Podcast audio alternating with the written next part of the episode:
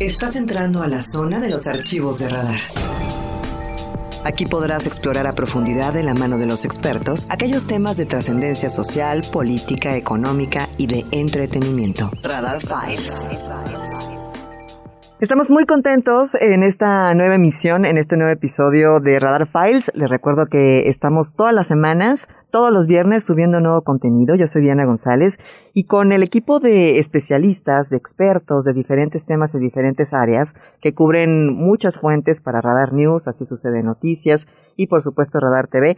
Bueno, pues vamos a ir teniendo comentarios y platicando acerca de temas de coyuntura para el estado de Querétaro y de trascendencia nacional.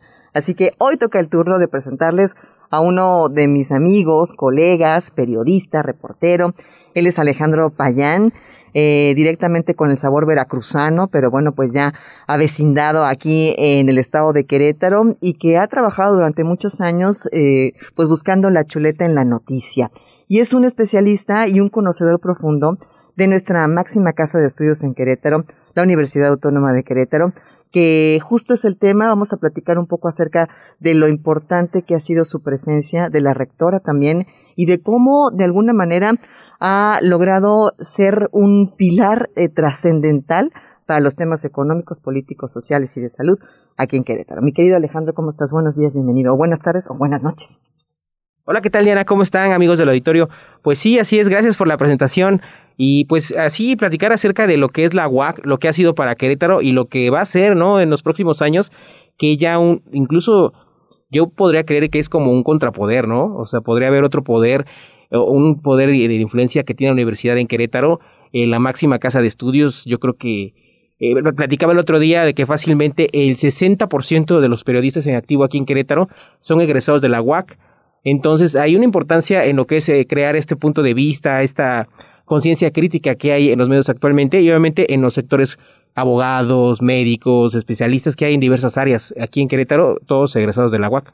Y que, y que justo en el tema de los medios de comunicación hay dos puntos eh, neurálgicos lo que son eh, televisión universitaria, radio universitaria y por supuesto el periódico Tribuna, que se ha convertido también en eh, una contraparte de lo que otros medios podrían también comunicar, ¿no? Entonces, creo que esta presencia universitaria en Querétaro, así se llama el programa, presencia universitaria, eh, en Querétaro y de la mano de la rectora que se reelige en un proceso de elecciones reciente que vimos eh, el año pasado, ¿verdad? Entonces, y, y, y platicábamos hace ratito antes de, de, grabar este podcast, Alejandro y yo, acerca de, de cómo la rectora Teresa García Gasca se ha convertido en una mujer a la que se le busca para una opinión, marca agenda política, económica, social y de salud, y que también, eh, pues yo, yo le decía a Ale, bueno, este es un tema para, para más adelante, pero yo le decía, a mí me da confianza, es una mujer que no hace mutis como muchos otros funcionarios que del, del servicio público, que cuando hay temas coyunturales de repente silencio en la casa, ella siempre sale a dar la cara, aunque sean temas delicados. Entonces, eh, es, es una, un buen ejercicio político y periodístico estar siempre cerca de la universidad y la rectora. Sí, así es, Diana. Mira, eh, platicamos también de que la universidad tiene un especialista para cada tema médico, es social, eh, político, o sea, hay especialistas en diversas áreas y sobre todo platicamos acerca de esta, de esta información clara que traen transparente, ¿no? La universidad se ha vuelto este, este, esta fuente de información en diversos áreas, en diversos puntos en los cuales pues eh, traen, traen una perspectiva fundamentada, estudiada y sobre todo que aporta a la sociedad, ¿no? Nosotros como medios, como periodistas, acudimos siempre a la UAC por cualquier tema, ¿eh? Se le puede preguntar cualquier tema y, y si no lo tienen en ese momento te ponen y te canalizan a un especialista en el área. Entonces, la verdad que sí ha sido, en lo personal ha sido una, una experiencia muy enriquecedora acercarme a esta fuente. Al principio no sabía los procesos, las formas, y entender que la universidad es un, ente autónomo, eh, el cual, eh, pues obviamente no está ligado a ningún, a ningún ente gubernamental. Y la verdad es que, es que tiene procesos bien interesantes, ¿no? Procesos que podemos replicar en la sociedad y que aplicarían, obviamente, desde la manera de organizarnos hasta la manera de tomar decisiones, ¿no? Y sobre todo, por ejemplo, platicaba también acerca de la aportación que está haciendo en, últimos, en el último año y medio con la vacuna, con este, con esta opinión han, eh, instalado un, laboratorio de detección, están investigando la vacuna KIVAX 2.0. y esta, esta investigación que ha destacado a nivel nacional, incluso internacional, ¿no?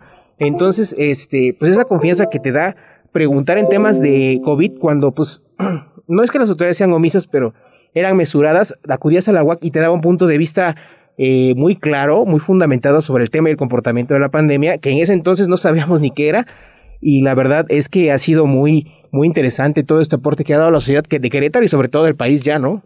Y que, y que justo estas, estas respuestas que dices de temas álgidos eh, y que dan pues una cierta certidumbre a la, a la sociedad, creo que es necesario, además de esta contraparte, al no tener una afiliación política eh, o partidista, bueno, pues de alguna manera eh, nos permite darle cierta credibilidad y respeto, por supuesto, al trabajo realizado en el tema este que decías de la vacuna, a la investigación seria que se está realizando en estos espacios científicos especializados y también el acercamiento a la población.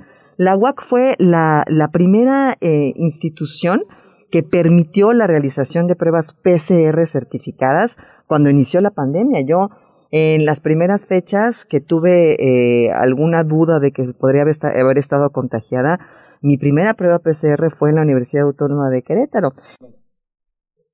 Y como eso pues ha sido también baluarte y nos ha permitido cierta certidumbre y encontrar las respuestas necesarias en puntos álgidos de temas coyunturales en el Estado. Y hablábamos, ¿no?, de las cuestiones de, de cómo puso la cercanía de las pruebas de antígenos, hablando del tema de la COVID-19, las pruebas PCR, inclusive los anticuerpos. O sea, hubo un establecimiento claro al que le creíamos y asistíamos antes de que se hiciera pues oficial o que se permitiera o que la COFEPRIS permitiera realizar muchas otras pruebas en otros laboratorios. Eso por el tema de las pruebas PCR, pero también en cuestión de marcar agenda, la rectora recientemente puso primero eh, el pie en el acelerador para, más bien en el freno, para que pusiéramos atención de lo que estaba sucediendo en cuanto a los números que crecían exponencialmente en materia de contagios y bueno, pues eh, nos cambiamos al escenario B. No trato de decir que fue porque ella lo dijo, pero sí puso el punto sobre la I antes de que se tomara la decisión por parte del comité técnico. Y ahora lo que está subrayando es el tema del regreso a clases y poner atención en cómo vamos a regresar y por qué tenemos que regresar y por qué deberíamos esperar. A donde voy con este resumen eh, es, es que la rectora y la máxima casa de estudios marcan una agenda y marcan una presión natural y necesaria en los temas de interés eh, social, de salud, económicos y políticos para todo Querétaro. Así es, Diana. Yo, yo creo que mm, es, es un verdadero contrapeso al poder, eh, contrario a lo que hemos visto con el, legislativo o el poder judicial, el como te platicaba al principio, este contrapeso que, que, brinda la universidad ha sido no solo en este tema, en temas eh, como la agenda feminista ha sido, ha sido una de las principales santuarios para este tema, el tema del transporte público, el eh, tema de los movimientos juveniles de seguridad, o sea, la universidad ha, encabezado estos, estos movimientos eh, de una manera muy responsable y de una manera muy enérgica, ¿no? Eh, las pocas veces que han tenido que hacer a las calles lo hacen con temas en los que la gente los apoya. En el tema de transporte público han sido el principal eh, foco eh, de crítica, no de oposición, sino de crítica en decir, bueno, ¿de qué nos sirve que nos den más si realmente lo que queremos es un descuento real? Eh, hay muchos chicos que necesitan otro tipo de becas y sobre en el tema presupuestal, recordemos que como la máxima casa de estudios de Querétaro, obviamente depende de recursos públicos que aporta tanto el Estado como la Federación y ha estado ahí al pie del cañón exigiendo recursos, no para la universidad, sido para, para los estudiantes, ¿no? Mira, hay muchas universidades como la de Hidalgo que ha sido tan cuestionada económicamente, en el que pues obviamente se manejan fideicomisos, recursos y en la universidad también hay que ser, eh, hay, que, hay que reconocerlo, ha sido transparente en ese sentido, ha tenido observaciones que han respondido. Entonces, eh, la verdad, eh, sí, sí es como genera esa confianza en la población y sobre todo te he comentado también de que la rectora tiene esta, esta especialización, ¿no? O sea, es, la, es doctora en, en, química, eh, tiene este, estos estudios profesionales, esta preparación, es una mujer preparada que se rodea de gente preparada en todos los sentidos. Entonces, este equipo de la universidad, eh, sobre todo como eh, factor de decisión social, la verdad que ha sido muy importante para Querétaro y para la sociedad queretana. No, bueno, coincido, Alejandro. Ojalá que la gente que nos escucha nos mande sus comentarios a través de las diferentes formas de contacto en las plataformas de las redes sociales de la frecuencia Radar, así sucede noticias y por supuesto Radar TV y en estas plataformas ahora de streaming digital auditivo. Y bueno, pues siguiendo en esa línea de conversación, el último informe que dio la rectora antes de tomar posesión en este nuevo periodo, después de la reelección, a mí me gustó, me gustó mucho, puse, puse especial atención porque si algo me gusta de, de Teresa García Gasca, bueno, normalmente los rectores de la Universidad Autónoma de Querétaro son buenos oradores, ¿no? De, alguna manera tienen esa naturaleza y son claridosos en su forma de expresarse, lo mismo lo hace Gilberto Herrera, también es un hombre que tiene ese don de la elocuencia, pero a mí lo que me gusta mucho de, de la rectora actual, Teresa García Gasca, es la claridad en los conceptos, la elegancia para llamar a las cosas por su nombre, el que independientemente de, de, que si tiene que hablar fuerte, lo hace y no se echa para atrás, pero con una, eh, quitando la carga y la entraña, ¿no? Porque muchas veces nos dejamos llevar por la pasión. Creo que ella deja de lado un poco la entraña, pero sigue pronunciando fuerte los temas que son trascendentales para que la universidad siga existiendo y que, y que todo lo que se necesita, porque es una universidad autónoma en un estado donde la población sigue creciendo, donde hay necesidades rurales, en los campus rurales, porque no todo es la urbanidad. Pero me gusta eso, me gusta su claridad, me gusta su fuerza, me gusta su tranquilidad, porque de alguna manera es calma para tocar los temas de, que, son fuertes, pero no se queda callada y su mensaje siempre llega.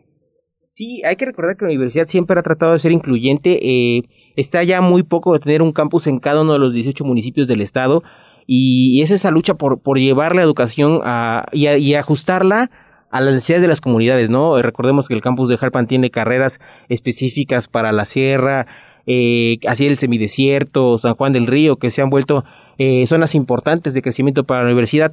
Y, este, este tema, ¿no? Eh, siempre ha habido ese, interés eh, de cualquier gobierno en turno de intervenir o interferir en los asuntos de la universidad a través ya sea de las del apoyando movimientos estudiantiles, este tema también que va muy de la mano con la universidad que es la Federación de Estudiantes, siempre se ha tratado o siempre ha habido ese interés de de que sea afín a algún algún eh, color partidista, incluso eh, facultades como las de derecho, como las ciencias políticas, siempre tienen como ese interés, ¿no? En grupos y al final, bueno, siempre, siempre quien gana pues, son los estudiantes, ¿no? Esta, es, desde la universidad se van formando. Muchos de los políticos que hoy en día vemos son formados en la universidad. Los, los tomadores de decisiones importantes en Querétaro, eh, la mayoría vienen egresados. Este, el gobernador efectivamente es, es médico veterinario zootecnista, eh, los secretarios de gobierno de seguridad, o sea, zonas importantes.